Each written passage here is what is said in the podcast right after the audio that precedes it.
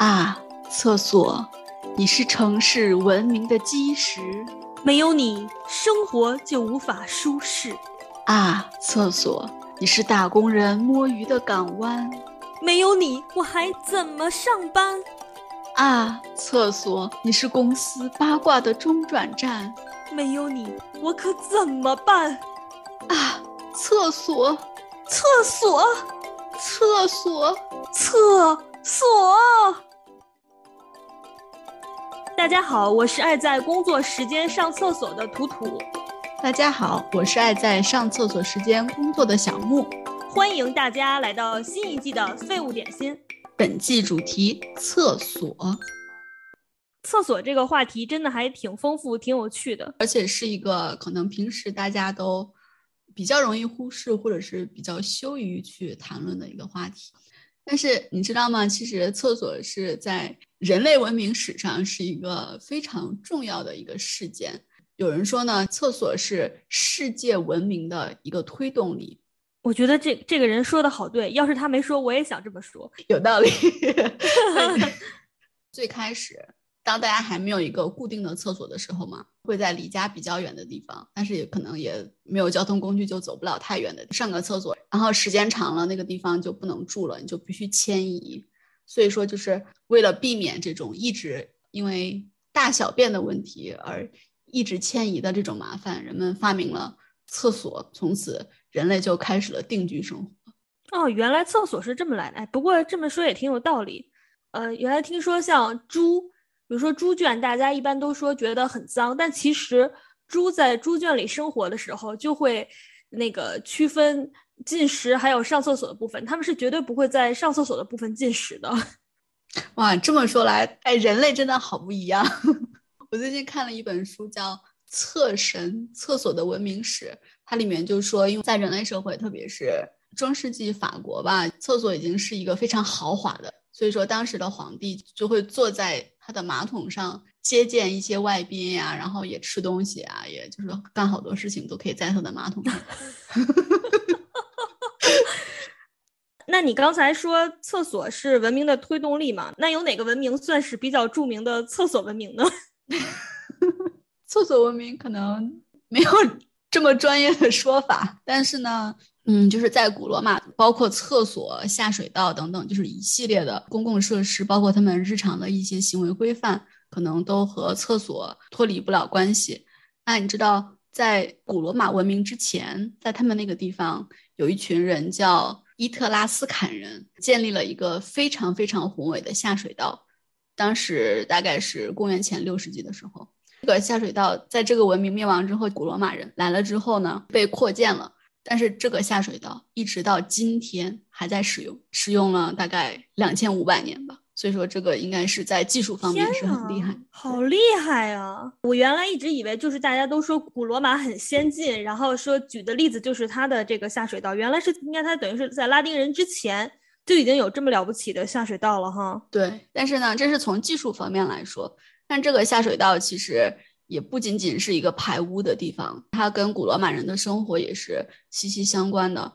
比如说最有名的就是说，这个下水道其实是抛弃婴儿的地方。嗯，在那个地方你能嗯找到很多弃婴，然后当时有很多没有办法怀孕的女人，然后他们就会去那边把孩子捡回来，然后就作为自己的孩子去抚养长大。天呐，难怪我们小的时候爸爸妈妈老说你是从什么下水道里捡来的，这个感情是从是真的古罗马博来的故事。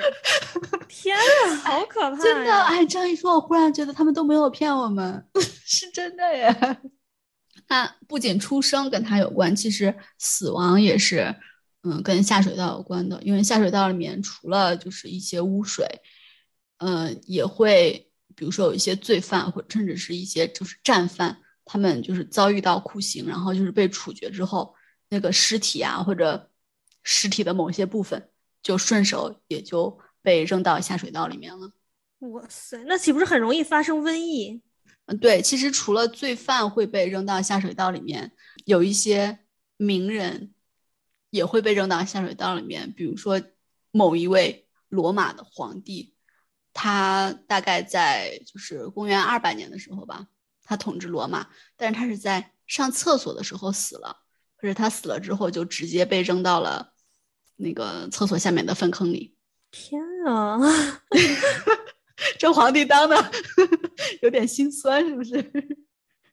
可不是，他是他会不会是在厕所的时候在厕所上日理万机？哎，你以后不要再在厕所上工作了。哎呦，你突然担心起我的生命安全。那除了除了他，还有什么跟厕所有关的名人啊？他就是一个就比较倒霉的罗马皇帝嘛。然后还有一个罗马皇帝，嗯，就是是真的比较有名的，叫韦斯巴乡。公元一世纪的时候统治古罗马。就说他是一个非常喜欢敛财的人，然后他就对他的臣民们使用尿壶来收税。罗马的历史学家他就记载了一个故事嘛，就是说有一天，这个皇帝的儿子就抱怨嘛，说啊，为什么大家那个尿个尿你也要收税呢？然后这个韦斯巴乡就递给他一枚硬币，然后就说他闻起来臭不臭？然后他的儿子说不臭啊，他就说可是这就是来自于尿壶的硬币。然后据说他的就是另一个版本回答说，只要能够得到钱，那么就是怎么样的臭我们都能够忍受。据说当时，比如说人们平均每天撒尿两到三次，那你每次收一个硬币的话，尿尿税 数额之大是可以用来供养一支小型军队的。这个你知道这个让我联想到什么了？就是。因为尿尿是每个人每天必须做的事情嘛，他通过这个大家必须做的事情来征税，让我想到了古代的关山海。讲一讲，讲一讲，就是通过那个盐，盐是一直是专营的嘛，通过它来瞌睡，然后来养军队，就是因为它日常嘛，就跟尿尿一样嘛。我的意思是，对中国通过吃盐，必须日常吃盐这件事情来征税，然后。古罗马就通过日常必须尿尿这件事情来征税，从某种程度上是不谋而合的。嗯，有道理。那刚才也说了，可能有时候上厕所是一个 比较贵的事情，所以说呢，只有嗯少数的特权的家庭，你才可以在家里建厕所，就就能在家里建那种和城市下水道相连的那种厕所。因为建这种厕所的话，就是你要花重金购买许可证。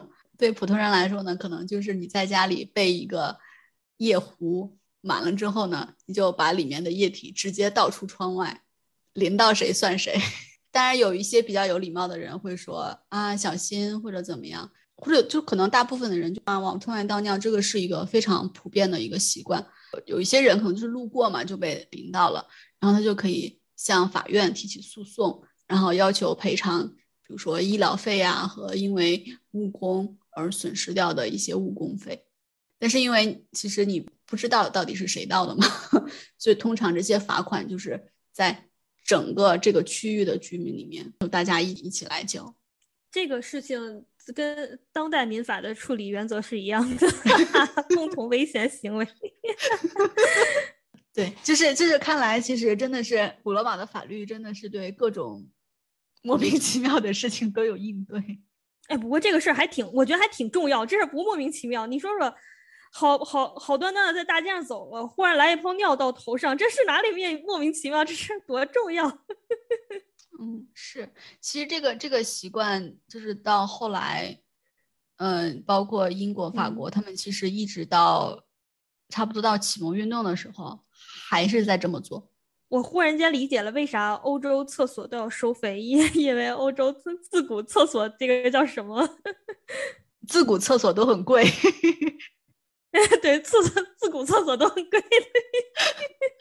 那除了你要付钱之外呢，也可能会受到这种无妄之灾之外呢，其实公厕。呃，也是一种社交方式。我们知道，就是古罗马的浴室、浴场很有名，但是其实公厕是一样的。嗯，就是很多人他可能就是在公厕里面，也是大家可以聚会呀，然后八卦呀，讨论一下政治呀，然后搞点什么生意呀。公厕也是，也是一个挺豪华的地方，就至少里面是挺豪华的。据说呢，建于两千年前的公厕呢，就是。就是一个考古发现啊，说它的座圈都是大理石制成的，然后上面还有就是精致的海豚的图案，然后每个座圈区都是分隔开的，所以说 这个上厕所的人是他的隐私是被充分保护了。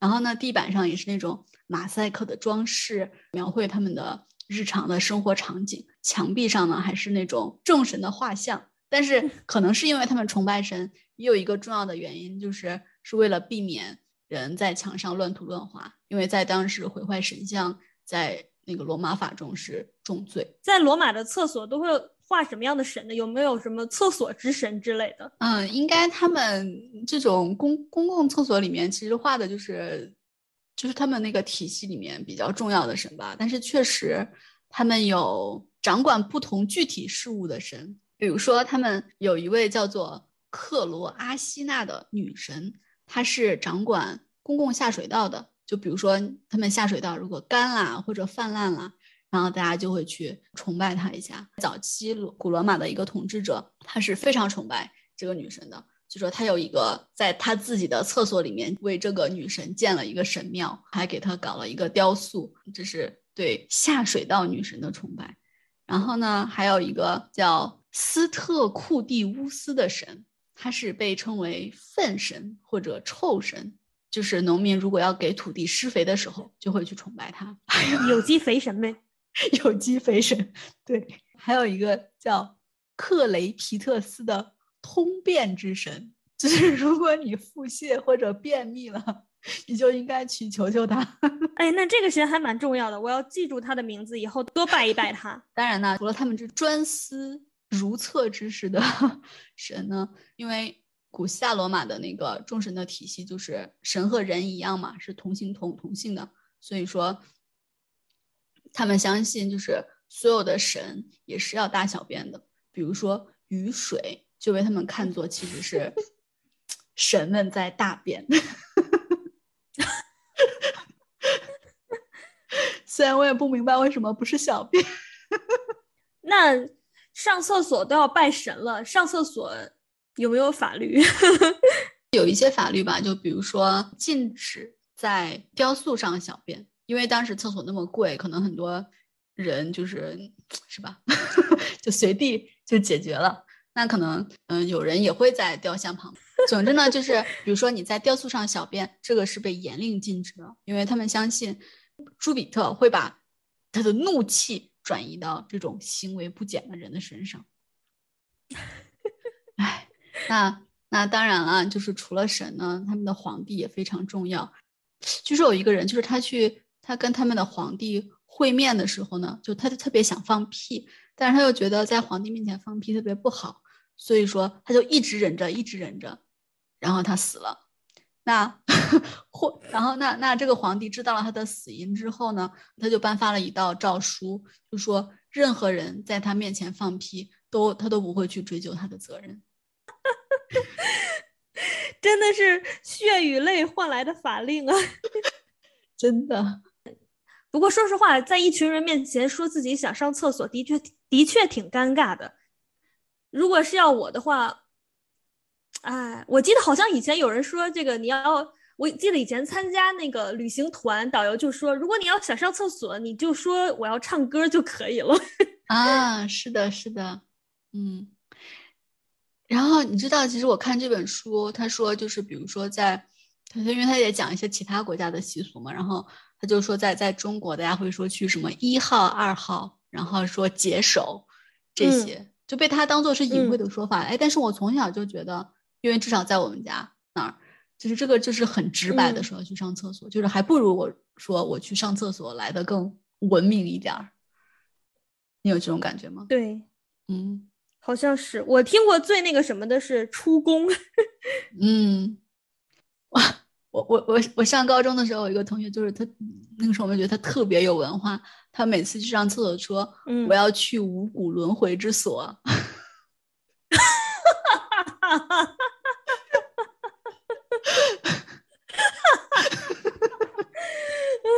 笑死了。可他这个五谷轮回只是出出去而已，他要像法国皇帝一样在厕所里吃东西，才能做到真正的轮回呢。嗯，那外国有什么说法呢？就是我要去上厕所。外国也有很多，比如说你刚才其实提到了说啊，我要去摘一朵玫瑰花呀，这个是就是十九世纪之前英国的一些就上流社会流行的比较委婉的说法。然后花也会有人说啊，我去花一便士，是是因为当时那个不是在水晶宫办了一场那个博览会嘛，然后当时有一个人向公众就是有偿展示了他的就是改良的厕所。那所有的想要使用这个厕所的人就要付一便士，所以说从那以后呢，就说啊，我要去，我要去花一便士，就是我要去上个厕所。好有意思，让我想到了衬衫的价格是两磅十五便士。对，这是花一便士。那还有人就说要去约翰，但是约翰现在这个词我们也会用，对吧？特别是就是在在国外，现在也会那种简易公厕上面还是会写约翰。男厕男厕叫约翰，然后女厕叫珍妮。我想到了阿强和阿珍，阿珍。然后说这个约翰这个名字呢，其实作为厕所的代称是，首先是在二十世纪初的时候才出现的，但是可能从十六世纪，它就叫雅克 Jake，然后就是指那种简易的厕所。就是后来有一个人写了一本《艾阿斯变形记》，然后里面的就说到了雅克之屋。